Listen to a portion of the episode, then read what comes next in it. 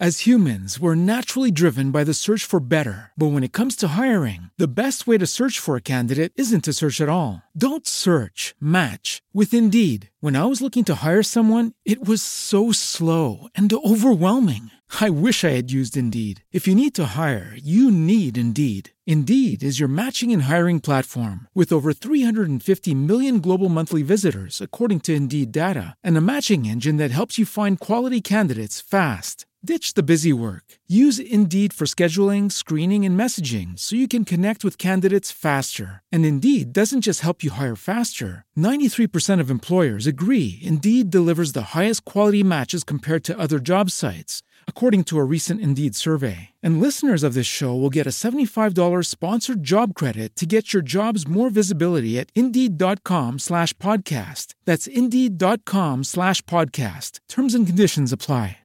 With the Lucky Land slots, you can get lucky just about anywhere. This is your captain speaking. Uh, we've got clear runway and the weather's fine, but we're just going to circle up here a while and uh, get lucky. No, no, nothing like that. It's just these cash prizes add up quick. So I suggest you sit back, keep your tray table upright, and start getting lucky. Play for free at LuckyLandSlots.com. Are you feeling lucky? No purchase necessary. Void where prohibited by law. 18 plus terms and conditions apply. See website for details. Buenos días, Madre Esfera. Buenos días, Madre Esfera. Buenos días, Madre Esfera. Hoy tenemos con nosotros a una bloguera que nos habla desde Argentina, Analía Infante, de maternidad atípica, que tenía muchas ganas, muchísimas ganas de entrevistarla, porque eh, tiene un blog muy atípico también. y me apetecía muchísimo que nos contase su visión de la maternidad, su visión de la, del autismo, del Asperger, de las alergias alimentarias, de la crianza con apego. Bueno, tiene muchísimo contenido su blog y, y es una entrevista muy especial. Gente chachi. Buenos días, Analía, ¿cómo estás? Hola, buenos días. Gracias. Bueno, buenos días o buenas tardes allí, noches casi, ¿no? Ya son las 11 de la mañana, así que sí, aquí buenos días. Ah, o sea, vamos, qué lío. Bueno, ella está en Argentina, así que tenemos diferencia de horario, pero nada, esto internet es maravilloso. Bueno, para todo el mundo que nos escucha, para nuestros escuchantes de Buenos Días Madresfera, hay mucha gente ya en Madresfera que ya te conoce porque llevas ya bastante tiempo escribiendo, pero para quien no te conoce, no ha leído tu blog, eh, ¿quién eres? ¿Quién es Analía Infante? Eh, bueno, yo escribo eh, sobre maternidad, pero bueno, obviamente como dice el nombre, maternidad típica, digamos, las maternidades que a veces no todo es tan perfecto, tan fácil. Eh, trato de... Mi primera intención fue escribir para informar y para hacer catarsis. Este, porque algo que, bueno, que cuando estás en el mundo del autismo se habla mucho de la empatía, de la capacidad de, de entender el lugar del otro, este, en realidad yo creo que todos tenemos problemas de empatía, que todos nos cuesta entender algo que no vivimos. Hmm. Este, y no sé que la gente que en realidad cuando te tomas el tiempo de explicarle tu situación, muchas veces eh, no, no van a terminar de entenderla totalmente, pero sí tratan de ponerse en tu lugar.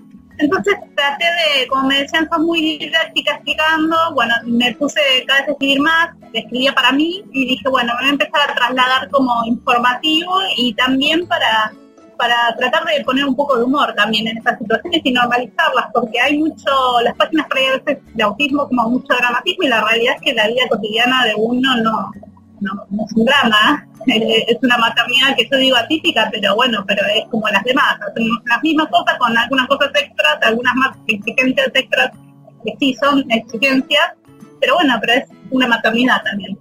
Claro, bueno, se ve con drama y se ve porque en realidad tampoco se habla de ello, ¿no? Es decir, el mundo autismo está hasta ha estado bastante oculto. Hasta ahora no ha salido mucho o, o o hemos tenido una imagen de ella un poco mm, medio dramática, entonces medio uff, eh, mejor no hablamos del tema, ¿no? Entonces es muy de agradecer un blog como el tuyo donde nos cuentas de primera mano, en primera persona, cómo se vive con autismo en tu caso, que fuiste diagnosticada de Asperger hace no demasiado tiempo. Sí, hace más o menos dos años.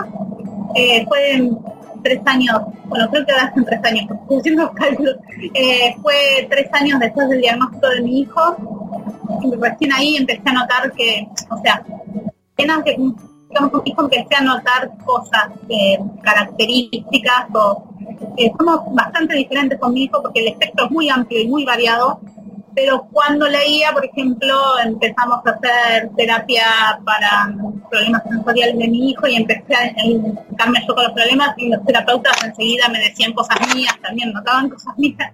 Este, bueno, pero fue un recorrido, después del diagnóstico de mi hijo, fue un recorrido de tres años como para darme cuenta, porque ya, ya soy adulta, ya tengo bien o mal herramientas, este, también en las mujeres es más difícil este, como camuflar eh, los rasgos del espectro autista. Este, así que bueno, después del de mi hijo tardé tres años en, que a mí me caiga del todo la de que no eran solamente algunos rasgos los míos, sino que yo probablemente tenía el mismo diagnóstico. Este, así que bueno, ahí me hice evaluar y ¿Y qué supuso ese diagnóstico para ti y para tu vida? Yo tiempo antes yo había tenido otros diagnósticos, es muy común que, que, por no tener un buen manejo de las características propias y, este, y no tener herramientas y no tener respuestas, uno termine con, otros problemas de ansiedad, depresión, bueno, se había pasado ya con, otros tratamientos psiquiátricos, por psiquiatras, con otros diagnósticos, eh, que en definitiva me terminaban diciendo siempre, primero me daban diagnóstico después me decían que no, igual no encajaba en este diagnóstico. Porque, por ejemplo, yo no soy una persona, no tengo una personalidad depresiva, soy una persona que siempre tira para adelante, pero como me costaba tanto el día a día de no encontrar respuestas, se terminaba con ciertos cuadros, pero más como comorbilidad. Este, y he hecho tratamientos y en realidad el diagnóstico me llegó tiempo después de que yo había aceptado que era como era, porque eh, yo me exigía mucho a mí misma eh, mucho antes de tener el diagnóstico, digamos, eh, un par de años antes, yo en un momento dije todo lo que sentía que me hacía mal, que yo me exigía que, tenía que ser como los demás, dejé de hacerlo. Este, y en realidad el diagnóstico me llegó como, como un alivio y como respuesta, este, como para ver que yo no estaba equivocado, ponerle un nombre a algo que yo, que yo ya había aceptado hace tiempo, digamos pero bueno, es realmente es un alivio. El, y después empezás a buscar información y es un montón de, herramientas. Este, de herramientas y de aceptación a uno, porque no es solamente herramientas para, para decir, bueno, ahora sí tengo que encajar, que tengo la respuesta, tengo que encajar y ser como los demás. No, herramientas para, para entender como sos y darte cuenta que no necesariamente tenés que ser como los demás. Así que bueno, fue, fue muy positivo el game. Eh, eh, pero por otro lado fue bastante natural. Sí, ya, porque además también habían diagnosticado a tu hijo de autismo. Sí, sí, ya sabía de lo que estábamos hablando, no fue ninguna sorpresa. Y aparte, bueno, en mi caso ya fue yo, yo buscar el diagnóstico, este, me había hecho los test eh, clásicos que se hacen, no sirve para diagnóstico eso, pero me los hice online y me llevé la sorpresa de que me daban positivo. Yo pensaba que me iban a dar como cercana al espectro autista y no, me daban dentro del espectro autista. Eso, bueno, fue un poco una sorpresa, pero este, pero bueno, cuando fui a buscar las respuestas ya un poco sabía eso. Eso, ¿hay, hay eh, texto online que te puedes hacer para eso? Claro, sí, están, o sea, tienen validez si lo hacen los profesionales porque después hay varias como interpretaciones. Por ejemplo, yo le dije, a ver, hazlo a mi marido. Cuando vi el mío, dije, hazlo vos. Le digo a mi marido para, para ver qué le daba y, y la interpretación que tenía de las preguntas a veces no era la misma que la mía. Entonces, bueno, en realidad lo tiene que hacer un profesional, pero sirve como para orientarte, porque a mí todo le dio, eh, me dio como que para nada estaba en el espectro autista y a mí me dio dentro del espectro autista. Sirve como, como una orientación, pero bueno. Veo, veo a gente que nos esté escuchando ya buscando los test, porque porque en realidad yo que eh, me, leo tus posts con... Me encanta tu blog porque siempre descubro cosas nuevas y hay, hay cosas que comentas que mucha gente nos podemos sentir identificados, ¿no? O pues ansiedad por las interacciones sociales o falta de empatía en algunos casos o, que se achaque, ¿no? Entonces habrá gente que diga, yo no sé no, no sé cómo diagnosticar eso o si tengo algún alguna característica, ¿no? Y habrá mucha gente que esté en ese estado. Sí. Me, escriben mucho que leen algún post mío y me dicen, eh, quieren buscar información en algunos casos realmente tienen bastantes, por las cosas que encuentran, bastantes rasgos y terminan, varios casos terminan consultando profesionales y terminan con el diagnóstico. este, sí pasa, pasa. Empecé por aquí. Al si, si le sirve a alguien para llegar a una respuesta. Después, bueno, sí, hay gente que se identifica y por lo que me dicen, yo no lo voy a diagnosticar, obviamente. Nada más trato de asesorarlo a ver si le conviene ir a un consultor profesional. Igual siempre conviene porque si uno no, no por más que uno sienta que, no sé, que alguien me diga eh, ciertas características suyas y que a mí me parece que no va por ese lado, es bueno consultar un profesional porque también la persona sí se queda tranquila de, porque que yo te lo diga por, por mensaje no es lo mismo que se lo diga un profesional. Este, así que siempre es bueno sacarse la duda. Te pregunta, te preguntan mucho, hay, hay gente que te, te manda emails y te dice, me pasa esto, puede ser Sí, sí, me, me pasa bastante. Este, yo trato de, si, está acá en Argentina, se trata de conseguirle datos de profesionales por persona, porque tampoco es fácil, este, pero sí me pasa bastante. Y, y mucho con mujeres, que es como el, el que a mí me pasó, o sea, tardé tres años en darme cuenta porque es difícil el notarlo en mujeres, el con mujeres, no muchos profesionales saben diagnosticar mujeres, este, entonces me pasa mucho con mujeres que me escriben porque como que cuando uno lee de las páginas los rasgos de, del espectro autista cuesta identificarse como mujer con eso. En cambio cuando lees específicamente lo que habla de mujeres, ahí sí, que fue lo que me pasó a mí. Y, y Tú comentas en tu blog, que además me, ha resultado muy curioso, que tú antes tomabas medicación eh, antes del diagnóstico y que después del diagnóstico has dejado de tomar medicación porque no, no lo necesitas, te, sientes mejor. Claro, en realidad eh, no fue, eh, fue antes de tener a mi hijo que dejé la medicación, pero fue en ese proceso que te dije de aceptar sin tener un nombre, de aceptar, este, yo antes y esto eh, hablo muy muy a nivel personal, porque yo no he tenido los apoyos que tiene mi hijo, o sea, no quiero decir que mis limitaciones sean las de otros.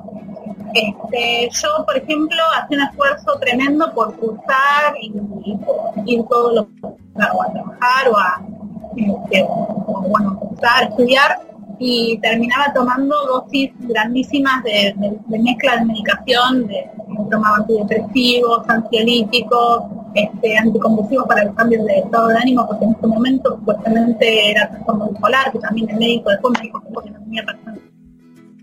Este, y en un momento necesité dejar de, esforzarme tanto todo el tiempo de, cosas que me hacían mal y, ahí me acepté eh, de, lo que realmente yo quería hacer. Yo quise en mi casa escribir, o sea, no digo, bueno, por ejemplo, no, no todos les gustará lo mismo que a mí, no todos tienen que tener las mismas limitaciones que yo. Limitaciones o no, porque terminé descubriendo lo que, lo que me encanta y lo que me hace bien, que es escribir.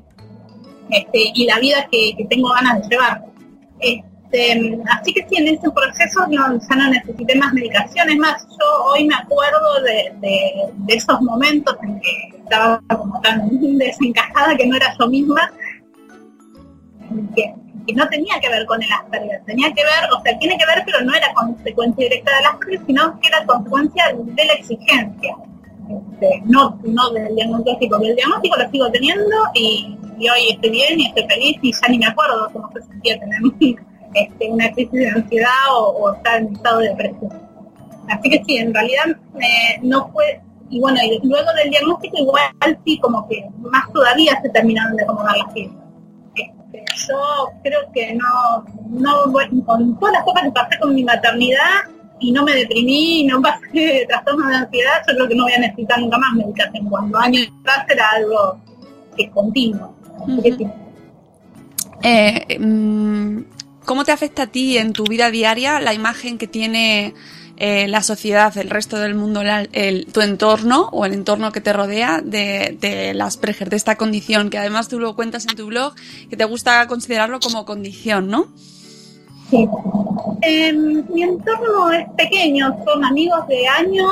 Mi, vida es dedicarme a mi maternidad, a mi casa, a mi hijo. con mi hijo eh, estoy muy ocupada. Este, y después las terapias de mi hijo, así que digamos que mi vida cotidiana no, no, es que, voy a oficina o, que encarar un grupo de gente que por ahí no tengo mucho que ver, que me pasaban cuando iba a la oficina que no tenía nada que ver con esa gente, este, y que no, que yo sabía que yo no caía muy bien, ni ellos me caían muy bien a mí porque yo era muy distinta. Este, no, hoy no tengo una exigencia de ese tipo, entonces este, la gente que ya, o sea, de los que veo siempre están mi diagnóstico y leen, leen lo que escribo, así que bueno, no, y no hablo mucho al respecto, porque más que nada lo que, lo que leen y cuando hablo, hablo cosas más de mi hijo, que estoy más preocupada por las cuestiones de mi hijo que por mí. Este, pero no, no me darían nada porque, digamos, mi vida cotidiana, la, la gente que está en mi vida cotidiana está todo. Y me, gusta mucho, eh, hay un post en tu blog sobre lo que cuenta Hollywood del autismo, ¿no? De las, las películas y todos los tópicos. Y te mencionaba eh, en, en, las preguntas que te pasé eh, a Sheldon Cooper porque es como el prototipo, ¿no? Que tenemos de, de Asperger. te, lo, te lo sacan mucho, te lo mencionamos mucho cuando hablamos contigo. no, mira, yo la verdad que no me parezco nada a Sheldon, mi sí se parece más. Eh, yo cuando hablo de, las películas y las series, eh, digamos, lo que critico es que muchas veces la gente piensa de que, de que, de que sí o sí tenés que ser como Rayman. Eh, Por ejemplo, ¿no? Lo, miro y me encanta, lo miro y me encanta, Sheldon me encanta y mi hijo se parece muchísimo. ¿Sí? porque está, está muy basado en el astro masculino, entonces es como que han tomado todas las características y las han puesto todas juntas. Este, pero no, yo no me parezco en nada, así que no, no, normalmente no, no me lo mencionan porque no mucho no me, no me parezco, que no, no, me, no me comparan. Pero lo que sí que me gusta es que dices que, que, que no son que, es verdad que no todo el mundo es igual, ¿no? Que no todas las condiciones, o sea, que el espectro autista es amplísimo y que no por ser autista pues haces cálculos prodigiosos como, como Rayman o que no tienes una, o que no sabes de física, ¿no? Ay, acá me llegó mi hijo, me está pidiendo que le imprima unas cosas.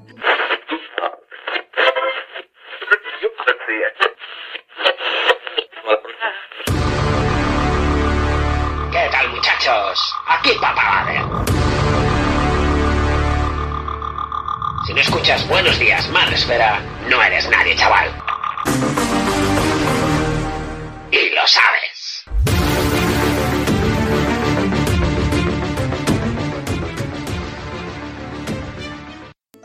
Y seguimos nuestra conversación con Analía, nuestra charla, conociéndola un poquito.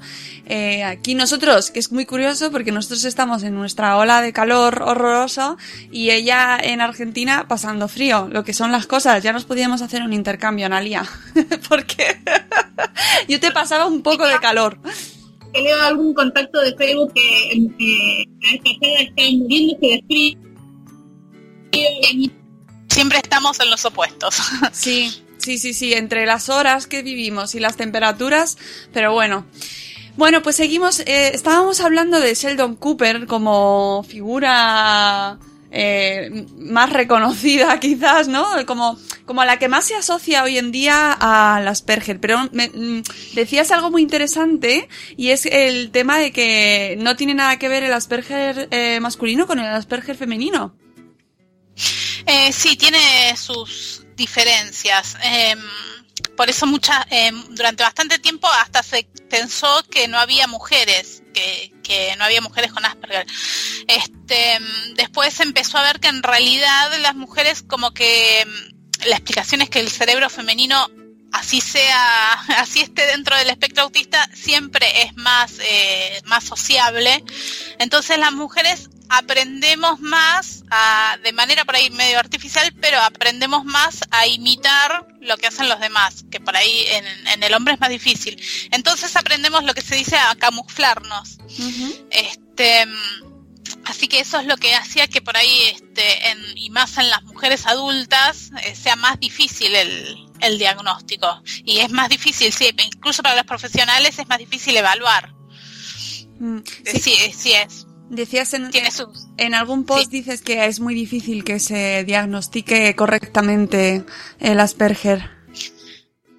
Sí, eh, recién ahora e incluso se está empezando a como a estudiar aparte, digamos, es como que no, no, no ponen todo en la misma bolsa. Eh, hay como cursos, capacitaciones, todo referido en este momento a, al Asperger femenino.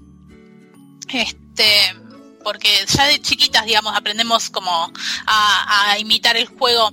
por ejemplo, una cosa que se dice siempre de que, de que en el espectro autista no hay juego simbólico. Normalmente después se empiezan a adquirir cosas, pero las mujeres aprendemos cómo imitar más lo que es el juego de, de otras nenas.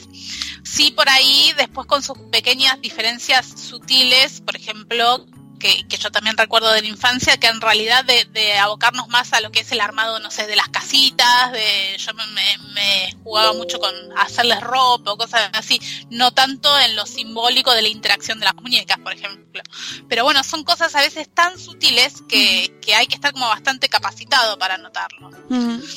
Muy curioso. y siempre se ha dicho que, que, también lo comentas en tu blog. Yo recomiendo a todo el mundo que nos escucha que se lea uno a uno todos los posts del blog que dan para, para horas y horas. De verdad, cada, eh, cada post es un, es una balsa de conocimiento.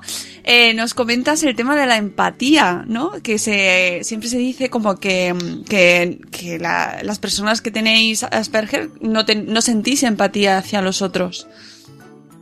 Sí, eh, la, bibliografía dice, recién ahora está empezando a decir que, que tenemos empatía, este, pero sí se basan como en los parámetros normales. Nosotros normalmente lo que tenemos problemas es en, por ahí en, o sea, con distinta gravedad, por decirlo de alguna manera, ¿no? Este, en percibir los gestos de los demás, que no siempre es eh, en extremo. Hay gente, sí, por ahí habrá gente que por ahí tendrá dificultades para percibir una sonrisa o algo así, pero normalmente pasa por los pequeños gestos sutiles que las personas captan de manera como este, inconsciente, el lenguaje no verbal que la gente capta de manera no consciente y nosotros por ahí no. Este, eso hace que nos perdamos un montón de cuestiones porque el lenguaje hablado en las personas es como en realidad transmiten un porcentaje muy chico de lo que quieren decir. Este, y nosotros nos guiamos más por el por lo hablado, por lo literal y somos también de entender todo muy literalmente. Este, entonces eso hace para ahí que nos, que nos resulte difícil comprender lo que las otras personas te, te dicen entre líneas, pero no te lo están diciendo. Este, pero después en cuanto a la capacidad para eh, para entender el problema del otro y ahí yo es donde hago una diferencia. Si, si el otro me dice que su problema es que, no sé, que fulanito lo miró mal, eso por ahí yo no lo voy a entender, porque yo, si a mí fulanito me mira mal, yo no lo voy a percibir. y si lo llego a percibir, no me va a preocupar mucho, o sea, también tenemos, a veces una, una personalidad un poco... Eso es una ventaja. sí, este, así que también yo lo que voy es la diferenciación entre eso, o sea, cuando alguien dice de que por ahí yo no me pongo en su lugar, no es que yo no me pongo en su lugar, sino que yo en su lugar a mí tampoco me importaría. Eh, en cambio, si después tenemos una empatía muy alta eh, por lo general, estoy generalizando, ¿no? Pero es eh, por lo general una empatía muy alta con situaciones, eh, no sé, de gente en situación de vulnerabilidad, con minorías, en cuestiones así somos eh, normalmente muy muy activos. Incluso siempre fui yo muy de, de, enojarme ante situaciones así y nunca callarme, que, que, al final siempre terminamos siendo, y veo que a otras personas, otras personas dentro del espectro autista les pasa lo mismo, que terminamos siendo los únicos al final que, que protestamos ante situaciones así un poco injustas o de cuestiones así. Este, pero para cuestiones así somos muy empáticos. Lo que, lo que no, y no, es por falta de empatía, creo, es en lo que a nosotros no nos afectaría, como que tenemos otros parámetros. Hmm. Entonces, yo por eso hablo de empatía diferente, no de hmm. falta de empatía. Claro, y, me gusta muchísimo, me hace mucha gracia, así, bueno, gracia me refiero, que me parece muy curioso, eh, la, lo que dices de la necesidad patológica y obsesiva de los neurotípicos al contacto físico con constante. Es que me ah, encanta. porque en realidad hay muchas cosas que se habla como que como que fueran patológicas nuestras, que en realidad es una forma distinta de ser y que si damos vuelta a la, la situación también si casi todos fueran como nosotros este, estaríamos patologizando lo contrario. No, no, me encanta la manera en que lo explicas porque visto así es verdad. me, gusta muchísimo. pero que tiene, que está basado en la, realidad. En la realidad, somos muy, es verdad que, es así, y, si lo pones al revés, es cierto, ¿por qué somos tan besucones y tan... sí, por ejemplo, ante determinada situación que que está pasando por un mal momento una persona, es como que las, eh, las personas creen necesario un abrazo, una demostración de afecto. Y por ahí yo hablando, eh, tengo un, por ahí me, he hecho un grupo de, de WhatsApp con gente de, en el que son Asperger también que, que hacemos este tenemos una ONG y por ahí hablamos entre nosotros entonces nos sirve viste como para comparar un poco lo que sentimos. Y todos pensamos igual o sea con el abrazo no se no se soluciona ningún problema nosotros somos muy racionales. Toma ya. entonces siempre vamos a la, la, la solución racional o sea si hay un problema hacer algo no es dar un abrazo es hacer algo concreto para solucionar el problema. Pero bueno o sea, eh, por otro lado nos reclama mucho eso. es curioso porque es verdad que, que, ante hay un montón de situaciones, pues yo que sé, un duelo, ¿no? Que alguien te diga que se ha muerto sí. su familiar y, y, lo que normalmente se dice, bueno, no, no, digas nada, das un abrazo y ya está. Y claro, visto desde la otra perspectiva, es curioso cómo, cómo se cambia, ¿no? Cómo cambia el enfoque. Es, eh, me encanta, ¿no? Ver, ver cambiar aquí el, la forma de ver las cosas. Me parece súper curioso. Concepto, claro. Sí, sí, sí, sí. señor. Y también algo que nos pasa también a nosotros es que ante determinada situación que nos pone mal, por ejemplo, queremos soledad, soledad, que no nos hablen. Entonces nos pasa siempre que cuando otra persona está pasando por una situación así, ¿qué le vamos a dar nosotros? Lo que nosotros necesitamos Bien. ante esa situación. O sea, lo de soledad, pero bueno, es interpretado como que claro. te, te, dejo solo. Claro. Porque en realidad es lo que nos pasa a nosotros. Pero a nosotros cuando nos pasa eso, también nos eh, podemos dar vuelta a la situación, ¿no? O sea, eh, otra persona nos se, nosotros sentimos que nos invaden porque no. cuando uno le pasa necesita soledad y las otras personas también nos quieren imponer como el abrazo, la contención y todo eso que en realidad por ahí no es lo que necesitamos nosotros. Es, Así es. que bueno, en realidad es como eh, hablar un poco dos idiomas distintos ¿Sí? y, y, nunca uno termina de entender al otro, pero bueno, tratamos de convivir. No, pero bueno, está fenomenal que pues mira, pues leerte y conocerlo, ¿no? Y ahora pues escucharte en esta conversación y entender eh, pues comportamientos que a lo mejor de otra manera pensaríamos, mira esta, mira esta. Claro, ¿sabes? Sí, sí, sí se, se, interpreta de esa manera. Claro que sí, o sea que es fantástico. Luego, además, en tu blog, pues nos cuentas, pues, eh, el, el, nombre del blog, que es maternidad, maternidad porque tienes un hijo y eh, cómo llegáis a, a, que le diagnostiquen autismo, ¿Qué, cómo llegáis hasta ahí, qué proceso vivís. Bueno, mira, primero eh, el tema es que él primero eh, sufrió mucho, como tiene una enfermedad gástrica, él sufrió mucho por esa enfermedad y al principio lo adjudicábamos todo a eso. Si bien eh, yo desde que tenía un año anduve haciendo mis búsquedas sobre la palabra autismo, lo que pasa es que como en ese momento yo no sabía nada al respecto, uno pone autismo y en ese momento aparecía lo que era el autismo clásico, que también, o sea, súper encasillado, que no, mm. no sé, que están en su mundo. este, entonces, algunas cosas me parecía que tenían en común, pero después lo descartaba el diagnóstico. Hasta que una vez escuché hablar de espectro, entonces ahí lo busqué como espectro y, y leí sobre todo el espectro y en realidad sí vi que tenía muchos rasgos. Mm. Este, lo que por ejemplo, a él le pasaba desde muy bebé que entraba alguien a casa y lloraba desde que llegaba hasta que se iba. O sea, no quería que entrara gente a casa. Ah. Este, que, o que lo miraran a los ojos, o que lo hablara, o que le hablaran. Este, era muy sensible con los ruidos de electrodomésticos, lo sigue siendo. Este, o ni siquiera un juguete musical, eh, le agarraba unas crisis tremendas con juguetes musicales. Eh, hacía berrinches cuando yo lo quería alzar, ya sea para, para sentarlo en la sillita para comer, este, pero bueno, en ese momento él estaba con mucho, no tenía diagnóstico en cuanto a lo gástrico y estaba con, con, con mucho dolor este, claro. crónico. Entonces era difícil decir, y también iba con el desarrollo, iba un poco como, como atrasado en el desarrollo físico, en el aprendizaje de cosas, pero uno dice, bueno, era un nene que vomitaba por ahí siete veces cada dos horas, yeah. eh, en dos horas vomitaba siete veces, eh, tenía dolor crónico, no dormía, entonces dentro de, de, esa realidad era entendible. Claro. Cuando él empezó, más o menos que no terminamos de encontrar el tratamiento, pero más o menos fuimos acomodando, veíamos para los dos años, veíamos que en realidad él en lugar de mejorar socialmente iba como cada vez eh, profundizándose más estos rasgos y ahí eh, recién cuando por eso cuando empezamos un tratamiento gástrico y vimos que en vez de en lo social mejorar iba como como profundizándose más esto, nos dimos cuenta que en realidad era independiente. Ahí le empecé a hacer mis búsquedas y enseguida que, que leí sobre espectro autista y vi que, que, que coincidían muchas cosas. Ahí hicimos la consulta con el pediatra y enseguida nos derivó al, a un neurólogo y, y enseguida tuvimos diagnóstico, empezamos terapias, todo. eh, qué enfermedad tiene tu hijo gástrica? Es, es una enfermedad poco frecuente que se llama gastroenteritis eosinofílica. Eh, por esta enfermedad es- él es alérgico severo a casi todos los alimentos, al- o sea, por ejemplo, para incorporar al mes de vida incorporó la leche, eh, no, a los 10 días le incorporó la leche, pero al mes de vida por eso terminó con una cirugía porque se le cerró totalmente el, el tubo digestivo y no podía ni tragar saliva. Eh, es alérgico al punto, es a casi todo, eh.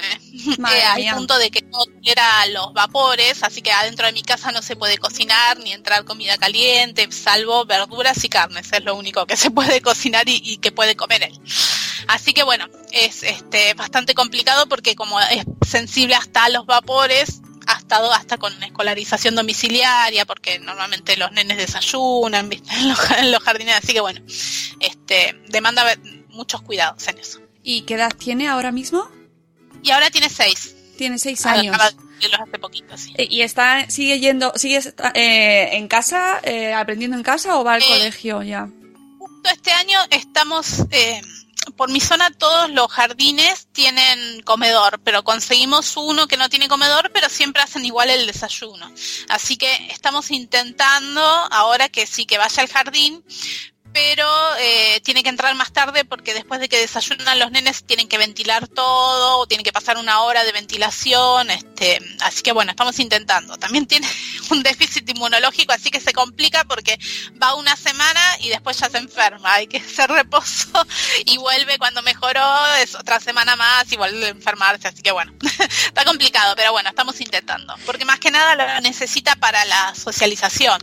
Eso Claro. es lo que más necesita. Porque después, en cuanto a aprendizaje, él, en cuanto se empezó a sentir bien, aprende. Por eso yo digo que, que él sí se parece a Sheldon Cooper. A los dos años empezó, aprendió a leer y escribir solo. O sea, sabe, ahora reconoce las banderas de, de todo el mundo. Hombre, lo de las banderas, lo de la bandera, Sí, sí. sí, yo hago chiste con lo de las banderas, porque en realidad a mí lo que no me molesta, que, que escribo con respecto a Sheldon y eso, lo que me molesta no es, no es, eh, o sea, yo misma me río de esas cuestiones, pero a mí lo que me molesta es cuando lo usan para poner un techo. O sea, no te pareces a Rayman, así que no, no, porque no sé, porque podés, eh, porque tenés amigos, entonces no podés ser, eh, no podés estar en el espectro autista. Esas cuestiones son las que, las que por ahí yo señalo en los posts.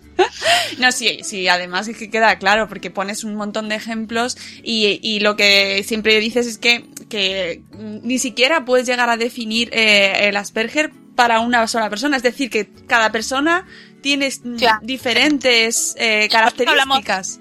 De, de espectro, ¿no? Claro, entonces claro, eh, es como no una misma, no hay dos personas iguales que tengan las mismas características iguales iguales, ¿no? O sea, cada- y luego encima entre hombres y mujeres también hay diferencias. Es, falta Y bueno, es muchísimo. como es como lo que nosotros eh, nosotros decimos neurotípicos, que son las personas que no están en- dentro del espectro autista, digamos, de cualquier persona que no está dentro del espectro autista es un neurotípico. Es como de un neurotípico a otro, o sea, el hecho de, Claro, de ser claro. neurotípico no quiere decir que seas igual a tu vecino, a tu Efectivamente. a- sí. Es verdad, pero, pero no nos lo planteamos así, eh, Analia. Es cierto, es cierto. Y, y fíjate si hay tipos de personas, como tú dices, neurotípicos, que, que anda, que no hay. Muchísimos. O sea que. Pero es lógico, porque además, eh, como no se ha hablado toda, mucho de este tema, pues tenemos que ir poco a poco, ¿sabes? Rompiendo ahí esas, esos techos que dices. Claro. Y yo creo que incluso Sheldon eh, ha ayudado mucho a que se hable de esto. Aunque es verdad que te cierra un poco el campo, pero, pero se conoce, ¿no? Y lo de las banderas, lo de los trenes, que dicen. ¿A tu hijo y le también- también le gustan los trenes? Eh, no tanto los trenes, los trenes sí también es un interés bastante eh, Dicen, común, ¿verdad? digamos, como cliché, pero Sí, sí. Pero no, no, mi hijo va más por las banderas, porque por ahí los trenes es más limitado. A él le gusta eh, asociar imágenes con el nombre de cada, de cada una y que haya como diversidad, entonces las banderas es como más interesante para él. Qué gracia. Lo de las banderas es que me hace mucha gracia. Porque es que soy muy fan de Big Fan Theory. Entonces. Sí, sí, yo también. Sí, Y lo- y también lo que tuvo de positivo es que de que lo mostró en un grupo de amigos, este tiene una profesión, que también sacó un poco este de la de lo de lo que era Rayman, la idea antes de. Rayman. Ahí, ahí llegó mi hijo. Sí. A ver, dame un minuto a ver si puedo hacer Sí. que se entretenga y me deja. Tranquila. Estás escuchando Gente chachi, de buenos días, Madre Esfera. Eh, en el caso de tu hijo, mm, ¿contáis con ayudas para, para cuidarlo? Porque nos contabas que, pues que necesita atención, necesita, pues con motivo de sus alergias y de su enfermedad digestiva. ¿Tienes ayuda? ¿Estás tú sola en casa con, con él? ¿Tenéis ayudas de, de, del Estado? ¿Tenéis, cómo está la situación allí? Bueno, acá lo que lo que hay es eh, lo que se llama certificado de discapacidad, que por medio de eso podés acceder a terapias y más que nada él lo que tiene es terapias y medicaciones, o sea, en el caso de la enfermedad gástrica necesita medicamentos, este, él necesita un una leche especial que es por medio de lo que se alimenta, que es de aminoácidos, por medio de ese certificado podemos acceder a eso, porque para nosotros si no es inalcanzable, pero en realidad después en el día a día está una acá, este, él hace sus terapias, este, yo ahora en un rato lo tengo, ahora está en este momento está jugando con una terapeuta, después lo tengo que llevar a otra terapia, este, pero bueno, después en el cuidado, en el día a día, este, en las cuestiones cotidianas como que se descompone o, que si tiene problemas para dormir, porque ha tenido muchos problemas para dormir, este, ha tenido épocas en que dormía de a 15 minutos, los primeros años fueron periodos de dormir de a 15 minutos nada más, 15 minutos, llanto, llanto, llanto, 15 minutos, llanto, llanto, así en esos momentos está una. eh, para eso no, no hay mucha ayuda, pero bueno. Este, y las terapias en eso mucho no. este, van más a, largo plazo, las terapias y en cuestiones, en otras cuestiones. Este, en, en, la comunicación, en cuestiones así, él tiene sus terapias, pero bueno, también es muy trabajito de y también las terapias en realidad consisten en que, en que uno aprenda a, a, ser su terapeuta. Así que también en eso tiene que estar uno, porque ir un rato a terapia mucho no ayuda. Lo que ayuda es que uno tome esas herramientas que tiene el terapeuta y las incorpore en, la vida cotidiana. Así que sí, o sea, si bien hay ciertas ayudas, nunca es... Eh, nunca equipara a, a toda la ayuda que uno necesitaría, pero bueno, este, está uno en eso. ¿Y estás volcada en absoluto en tu hijo? Sí, sí, sí. Este, como, como habrás visto, este, mis periodos de poder hablar como fueron muy, muy cortitos. No Enseguida pasa tengo nada. Que, tengo que darle de comer porque aparte, este, lo único que come es puré. Y mm, eh, y no también por todas las cuestiones sensoriales, o sea, todo lo sensorial tiene que ver con el espectro del autismo. Lo del puré tiene que ver con que solamente puede comer un par de verduras en cuanto a los alimentos que puede comer, pero también rechaza las texturas y también eh, tiene rechaza mucho agarrar en la cuchara porque se le cae el puré, porque no tiene buena motricidad, este, y, y rechaza también el contacto con el puré. Bueno, entonces es bastante complicado y como come eso solo, tiene hambre a cada rato. Y como tiene reflujo, también come poquito. Entonces es por ahí a cada ratito estar dándole de comer. Así que bueno, sí, es bastante que tengo que estar todo el tiempo yo. Está claro. No, desde luego, ¿y, y cómo vuestra vida normal? ¿Salís, mm, hacéis vida fuera de casa? o, debido a esto pasáis mucho tiempo en casa? Em, yo, o sea, más allá de él, yo soy de pasar mucho tiempo en casa, a mí me gusta estar acá. Este, no soy de, siempre me gustó estar en mi casa y prácticamente sola, o bueno, digamos, antes de estar con él. Y algunos ratos con mi marido cuando no está trabajando, pero mm, soy de, que me gusta estar sola en casa. Este, pero bueno, con él eh, tenemos vida social muy poquito, este, porque también hay que tener ciertos cuidados. Por ejemplo, si yo voy a algún lado, tengo que tener ciertos cuidados de que no hayan cocinado antes. Cuando explico los cuidados, nunca los entienden, porque digo, no se puede cocinar nada y cuando llego están cocinando de todo. Entonces, digamos, eso te, complica bastante también el salir, eh, que de por sí no, que somos muy salidores. Pero bueno, eh, incluso una, una reunión mínima familiar o entre amigos, este, siempre hay comida y a nosotros, eh, si, si están cocinando, si hay comida, nos restringe bastante porque no podemos ir. Claro, un cumpleaños con amigos o cualquier celebración fuera de casa, mm, complicado. Sí, sí, sí, sí, es bastante complicado. Este, sí, por más, que nada por ese tema de los vapores, de las comidas, este, y nosotros la verdad tenemos eh, poca tolerancia a estar en reuniones, pero bueno, sí, a veces vamos a cumpleaños, o sea, cumpleaños que, que hacen todas cosas eh, frías, digamos que no tiran vapores, que no cocinaron ese día. Este, pero bueno, hay que tomar muchos cuidados. Si yo tengo que salir con su comida que no la puedo calentar en, o sea, para calentar en microondas contaminado, tengo que tener muchos cuidados de envolverlo con film. Este, son bastantes cuidados que hay que tener para salir. Ya, desde luego, dedicación exclusiva y, no me extraña porque, madre mía, con lo que cuentas y luego nos agobiamos muchas veces por, por detalles nimios, pero tú tienes que estar constantemente pendiente. Eh, ¿Cómo te afecta esto en tu maternidad? ¿Cómo has vivido la maternidad? Mm, em, mira, em, a mí me, me gusta bastante abocarme a la maternidad pero hay momentos en que son críticos. Por ejemplo, los momentos en que él no duerme, o sea, ahora es como que se dan, antes era continuo, que no, los primeros años no dormía. Esos fueron momentos para mí muy difíciles, el día a día. Este, Claro. Y ahora le pasa cuando está con alguna recaída, con alguna enfermedad o algo así, bueno, que no duerme, lo que pasa que, bueno, o sea, todos los chicos son de despertarse, pero él tiene la característica de que, de que una vez que se despierta no se duerme más. Entonces, este, tiene una, una tolerancia inhumana al no dormir. Entonces, bueno, cuando, cuando, bueno, cuando está con recaídas o cuestiones así, en ese momento sí, obviamente se hace muy difícil el día a día. Este, pero bueno, si no por lo general, cuando está bien, eh, estoy acostumbrada a este ritmo de, demanda, de, estar todo el día cocinando, todo el día dándole comer, o, este, o jugando con él, jugando incluso bastante de manera terapéutica, digamos.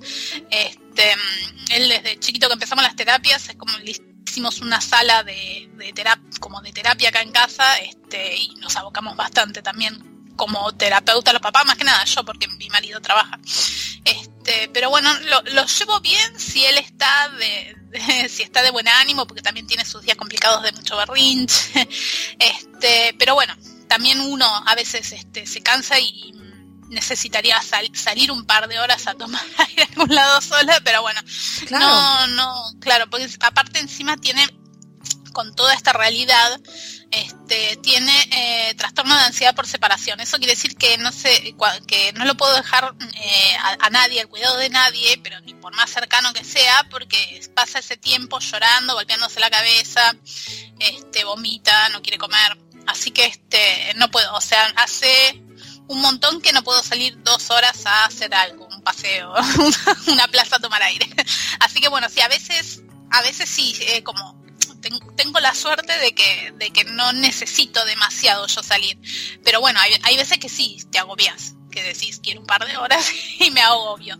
Pero bueno, más o menos la voy llevando. Claro, porque eh, no, es lo normal es que nos quejemos cuando tenemos hijos Dios mío, estoy. Ahora, por ejemplo, en verano que están los niños con nosotros en casa, es como necesito un rato salir a la calle.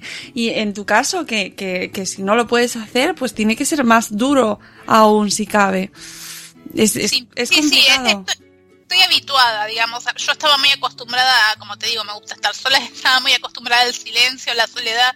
Y en ese sentido igual me, me habitué, porque él no para de hablar un segundo. este, como que eso que te decía todo el tiempo, eh, repitiéndome lo mismo y queriendo conversar de las banderas, de las letras, de los números. y no hace silencio un segundo, pero bueno, me, me habitué. no te ha quedado más remedio, ¿no? No, sí, no me quedó otra.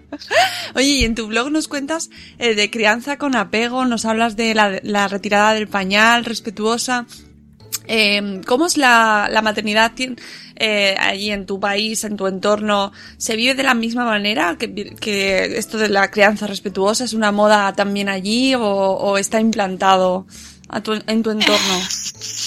Em, tiene que ver también con, la gente que uno frecuente. Yo hmm. tengo pocos amigos, pero con los pocos amigos que tengo somos bastante afines en, todos estos temas, ¿no? De crianza y todo, somos bastante similares en, en, esas cuestiones y en otras cuestiones ideológicas. Este, así que en cuanto a los amigos en general, tienen toda forma de criar bastante similar a la mía con la diferencia, bueno, que nosotros tenemos eh, opinión, eh, terapias, opiniones y qué sé yo, y por los y, uno también hizo todo un recorrido hasta encontrar los terapeutas con los que uno, porque también hay distintos enfoques y dentro de los enfoques hay distintas personalidades y, y nos ha pasado de terapeutas que te digan, no, hay que sacar de un día para el otro, qué sé yo, y la experiencia a nosotros nos enseñó que, que no, que si uno espera un poco más, o sea, no inactividad, trabajar sobre, por ejemplo, el objetivo del pañal, trabajar sobre ese objetivo, hablar, jugar, mostrar cuentos, pero eh, pero si uno espera sus tiempos, las cuestiones se dan y se dan de manera mucho más natural que si uno lo forzara. Así que bueno, vamos manteniendo esa línea que con el tiempo al principio dudábamos porque si el terapeuta te dice no, lo tenés que hacer ya y qué sé yo, al principio dudas y después con la experiencia te va enseñando de que, de que él va alcanzando todos esos objetivos este, y, de mejor manera cuando uno acompaña sus tiempos que cuando uno lo, lo, empuja para que se apure. Mm. Y una duda, los expertos y los terapeutas te han aconsejado eh, a nivel de crianza también, no solo los tratamientos que tenías que tener con tu hijo, sino cómo, mm, cómo criar a tu hijo, también se entra dentro de, sus consejos. Y mm, eh, yo he buscado terapeutas que dentro de todo eh, tienen una forma de son más que trabajan más desde lo relacional. Sé que hay profesionales que qué opinan de cuestiones de dónde duerme el chico, si duerme con la mamá, si la mamá le da tetas, si estoy hablando de chicos más chiquitos. Este, pero he visto otros terapeutas. En mi caso, por ahí sí me ha pasado de que me digan, bueno, ah, si hace un berrinche, en eso sí es muy común que opinen. Si hace un berrinche, este, algunos con los que concuerdo más te dicen que acompañes, te dan estrategias para acompañar ese berrinche y que y, y cómo llevarlo, que los nenes con autismo tienen berrinches a veces de horas y a veces son varios al día y son continuos. Este, y para uno mismo a veces es muy difícil llevar el día a día con esos berrinches. Este, y hay otros que por ahí no, dicen, bueno, no, este, lo separás y lo dejas aparte, lo que sería el tiempo afuera, que, que no aporta nada, este, este, pero sí hay profesionales que opinan sobre eso y hay distintos enfoques sobre eso, como el, el tema del berrinche o la comunicación, o hay cuestiones que tienen que ver directamente con la crianza, porque al principio pueden llegar a tener muchos problemas de comunicación, de, que, de, de no saber expresarse, de no saber decir lo que quieren y eso genera unos berrinches tremendos. Este, eh, opinan mucho sobre eso, sí, no siempre son de la manera más respetuosa. No, y además es que eh, es un doble hándicap, ¿no? Eh, ya no solo la crianza respetuosa tiene su, su dificultad, no por, por ella misma en sí, sino por lo que tenemos aprendido, ¿no? Seguramente todo lo que hemos aprendido de nuestras, de cómo nos han educado nosotros, sino en tu caso además por la condición de tu hijo, ¿no? Porque, porque tiene, tiene autismo, con lo cual es quizás doblemente complicado, ¿no? En tu caso. Sí, sí, sí, porque opinar sí siempre van a opinar los terapeutas, o sea, por distintas situaciones eh, como que terminan opinando. Este, sí, sí, que por ahí en, otra situación, bueno, pero eh, em, por mi personalidad también lo que pasa es que no a la gente yo creo que no se le hace fácil opinar, porque eh, como yo manifiesto de manera muy clara lo que pienso siempre, este, en general la, la gente, viste que muchas veces le pasa a muchas personas que que sufren lo que opina el entorno, la familia, es verdad. los amigos. Yo, en mi caso no, no me pasa tanto, porque no se animan mucho, porque tengo mi carácter y tengo siempre mis ideas, y ahora que escribo más todavía, todo el mundo sabe cómo pienso. Así Eso es muy bueno. Este, sí, sí, sí. Lee mi blog. un poco de comentarios, sí. Eso lo decimos mucho. sí, sí, sí, creo que la gente se controla bastante, pero aparte porque tengo eh, no mal carácter, pero siempre digo lo que pienso, una, una, una, cuestión que tiene que ver con el Asperger, que siempre decimos lo que pensamos de manera bastante directa, entonces eh, la gente por ahí se, se fija, si, si opina o no opina. Oye, pues eso, mira, no está mal tampoco. Porque así es... yo, no tengo, yo, no tengo, problema con esa característica mía, ¿eh? No, me parece... Si otro tiene problema, problema Me parece fantástico porque hay veces que hay cosas que mejor que no nos dijeran, de verdad. no queremos más comentarios. Sí, sí, sí. Es que no, no deberían.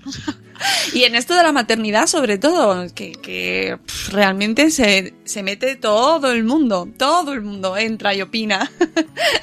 Oye, y tú en tus ratos libres que ya nos has dicho que no puedes salir, o cuando tienes, ¿tú tienes algún rato libre para ti? Eh, en realidad, a mí lo que más me gusta es escribir y leer. Mi, mi tiempo es escribir y leer. Y eso normalmente, o sea, a veces yo, bueno, hay veces que juego de, de, manera más activa con mi hijo y hay veces que él quiere que, porque él quiere que lo acompañe siempre en juego. Y hay veces que me dice, vamos a jugar a la cama y él juega y yo me llevo un libro y leo, o bueno, o mientras le voy dando de comer voy escribiendo. Este, lo bueno es eso, que lo que me gusta, digamos, no, eh, no, no, es complicado de hacerlo a la vez que yo creo que también por eso es como que dentro de todo me mantengo equilibrada, porque si me gustara una actividad, no sé, equitación, sería imposible, incompatible, pero, pero como me gusta leer y escribir, este, estoy siempre con algún libro a la mano o, con la notebook acá a mano y escribiendo. Eh, ¿Lees muchos blogs? Eh, no, no leo nada de las redes, nada, nada, sinceramente.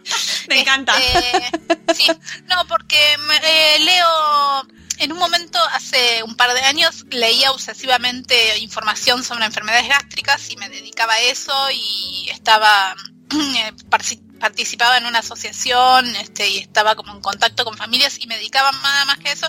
Y después dije no quiero leer más esta información y me voy a poner a leer literatura y me la paso leyendo novelas este y me lo puse como objetivo de leer eso nada más. Y la verdad que muy poco, o sea, las redes las uso como para mantener mi página, pero después estoy o escribiendo, o leyendo novelas, o también hago un curso online de escritura, entonces también estoy a su vez escribiendo una novela mía. Ay, eso te iba a preguntar, ¿Hay, hay proyecto, hay proyecto. En realidad, con las notas que estoy subiendo en mi página, eh, estoy quiero, nunca, nunca me termino de decidir de cerrar el libro, pero bueno, estoy justo en tratativas de eso, de sacar el libro de maternidad típica y a su vez estoy escribiendo una novela, este, una novela un poco de comedia. Así que bueno, eh, sí, sí hay proyectos, hay muchos proyectos, pero me están costando eh, definirme y concretarlos, pero sí, ahí está la idea de eso. Qué bien, porque además leyéndote lo piensas, digo, aquí hay, aquí tiene, hay un libro, aquí hay libro. y además tienes cuentos también en el blog, tienes un montón de contenido, muchísimo contenido. ¿Desde cuándo llevas con el blog? Y, mm, lo que pasa es que yo primero escribía cosas para mí, después empecé a subirlas al Facebook y como un año y medio después recién hice el blog. Yo en realidad arranqué por Facebook y, al principio subía nada más que ahí, después mm, eh, formé el blog como para tener otro espacio más desde donde compartir, pero más que nada lo que, lo que más uso es el Facebook. Este, pero el blog mm, tiene un poco más de un año. Ah. Y el Facebook tendrá dos años, y dos años creo. Y, te mueves, o sea, en Facebook estás mucho, participas y con, mm, tienes, eh, hablas con la gente que de tu página y... Sí, sí, eh, por eso te digo, más que nada entro para, para sostener eso. Este, ahí tengo mi dosis de, socialización. Sí. Este, sí, sí, ahí tengo que para que responder mensajes privados, este, o, me, escriben, leo todo lo que ponen, todo lo que comentan en mi Facebook lo leo, este, a, veces lo, respondo, pero sí en el, en mi Facebook trato de, de sostenerlo bastante, estoy a full con eso. Pero sí, es lo único que entro, hago esas cosas y... ¿Y te va? ¿No te este, gustan las redes sociales? Eh, no, no es que no me gusten. Antes usaba bastante y antes miraba, ahora no miro ni, ni siquiera mis últimas noticias de mi Facebook. no es que no me gusten, es que por ahí me terminé como saturando porque estuve bastante tiempo en contacto, no sé, por el tema de las alergias o este y ya es como que me demanda bastante tiempo lo de lo de mi página y prefiero ese tiempo dedicarme a lo que yo siento leer novelas no solo eh, lo disfruto, sino que que para mí es todo un aprendizaje. Este, así que prefiero como, como eso, este, estoy apuntando, digamos, a, mejorar mi escritura y creo que eso lo, lo, estoy consiguiendo con las novelas, con, el curso que estoy haciendo, o busco, de última busco información sobre corrección de textos, o sea, trato de, mejorar en lo que estoy haciendo. Si no es como que entras a Facebook y empezás a, navegar por todos lados y, y perdés el hilo de, del trabajo que estás haciendo. Oye, pues ya que estás puesta en literatura, recomiéndanos un libro.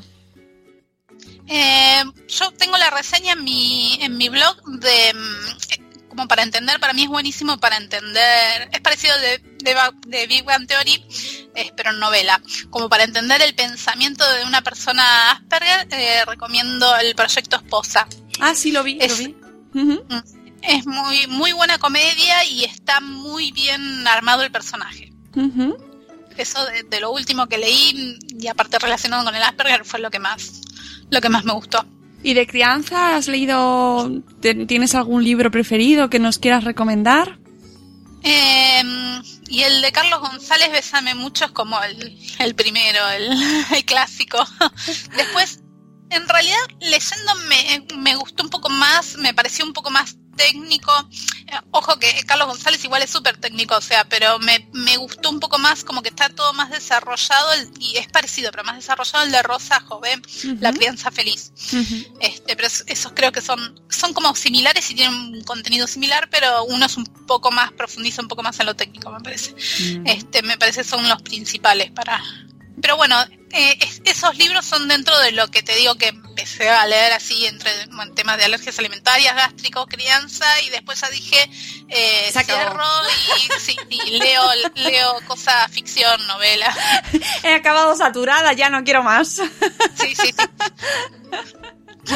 Oye, ¿y vas a, ya, ya con esto termino, ¿vas a venir a España en algún momento? Mm, no, lo dudo mucho porque no me gusta viajar para nada.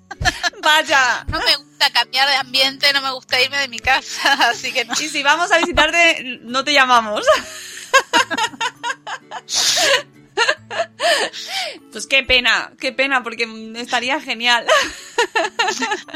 Sí, por ahí me dicen, la vez pasada me querían invitar a México a, hablar sobre autismo. Y le dije, bueno, les mando un video, hacemos un Skype.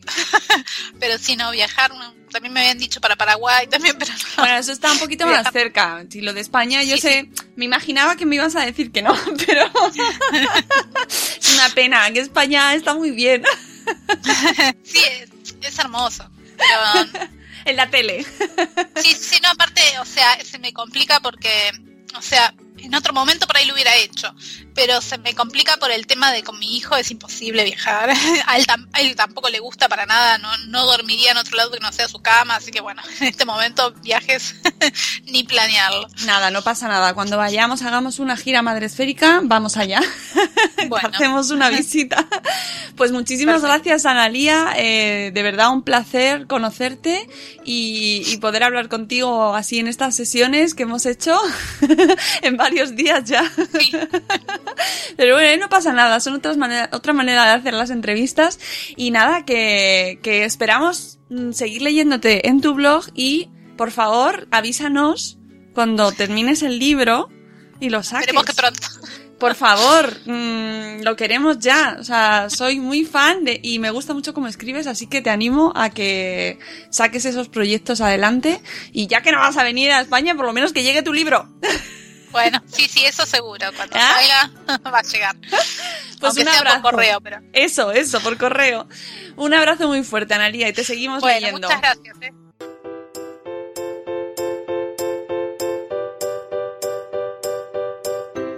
Y con esto terminamos la entrevista a Analia Infante, esta súper entrevista que me ha resultado interesantísima a mí misma hacerla y conocer un poquito mejor a esta bloguera que voy eh, siguiendo en su blog eh, desde hace meses y que me resulta tan interesante por todo lo que nos cuenta, por esa visión que nos da en primera persona del síndrome de Asperger y de su hijo con autismo y de la crianza y de la maternidad en estas circunstancias.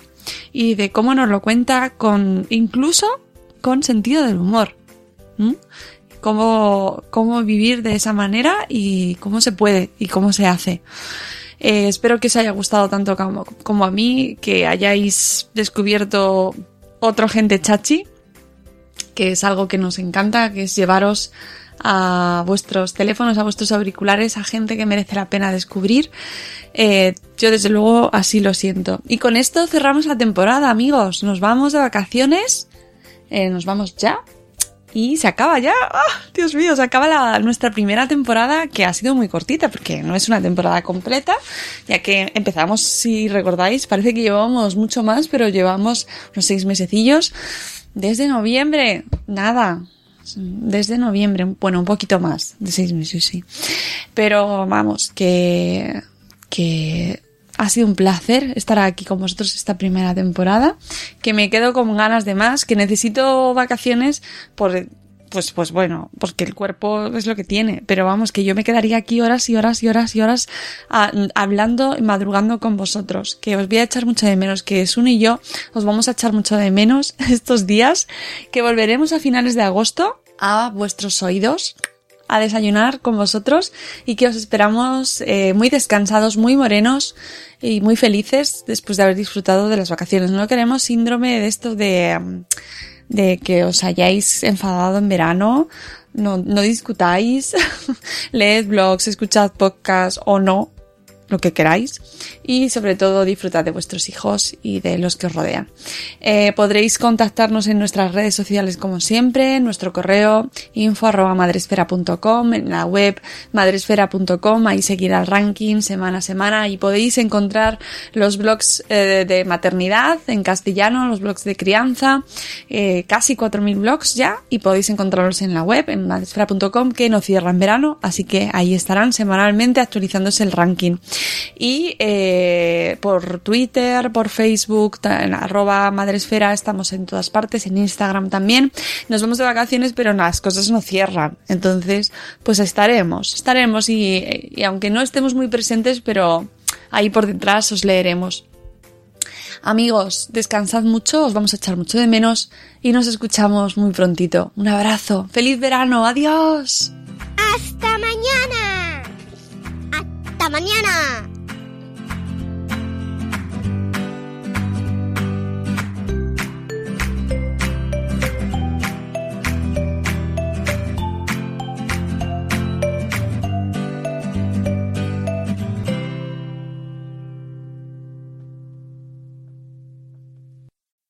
As humans, we're naturally driven by the search for better. But when it comes to hiring, the best way to search for a candidate isn't to search at all. Don't search, match with Indeed. When I was looking to hire someone, it was so slow and overwhelming. I wish I had used Indeed. If you need to hire, you need Indeed. Indeed is your matching and hiring platform with over 350 million global monthly visitors, according to Indeed data, and a matching engine that helps you find quality candidates fast. Ditch the busy work. Use Indeed for scheduling, screening, and messaging so you can connect with candidates faster. And Indeed doesn't just help you hire faster. 93% of employers agree Indeed delivers the highest quality matches compared to other job sites, according to a recent Indeed survey. And listeners of this show will get a $75 sponsored job credit to get your jobs more visibility at Indeed.com slash podcast. That's Indeed.com slash podcast. Terms and conditions apply.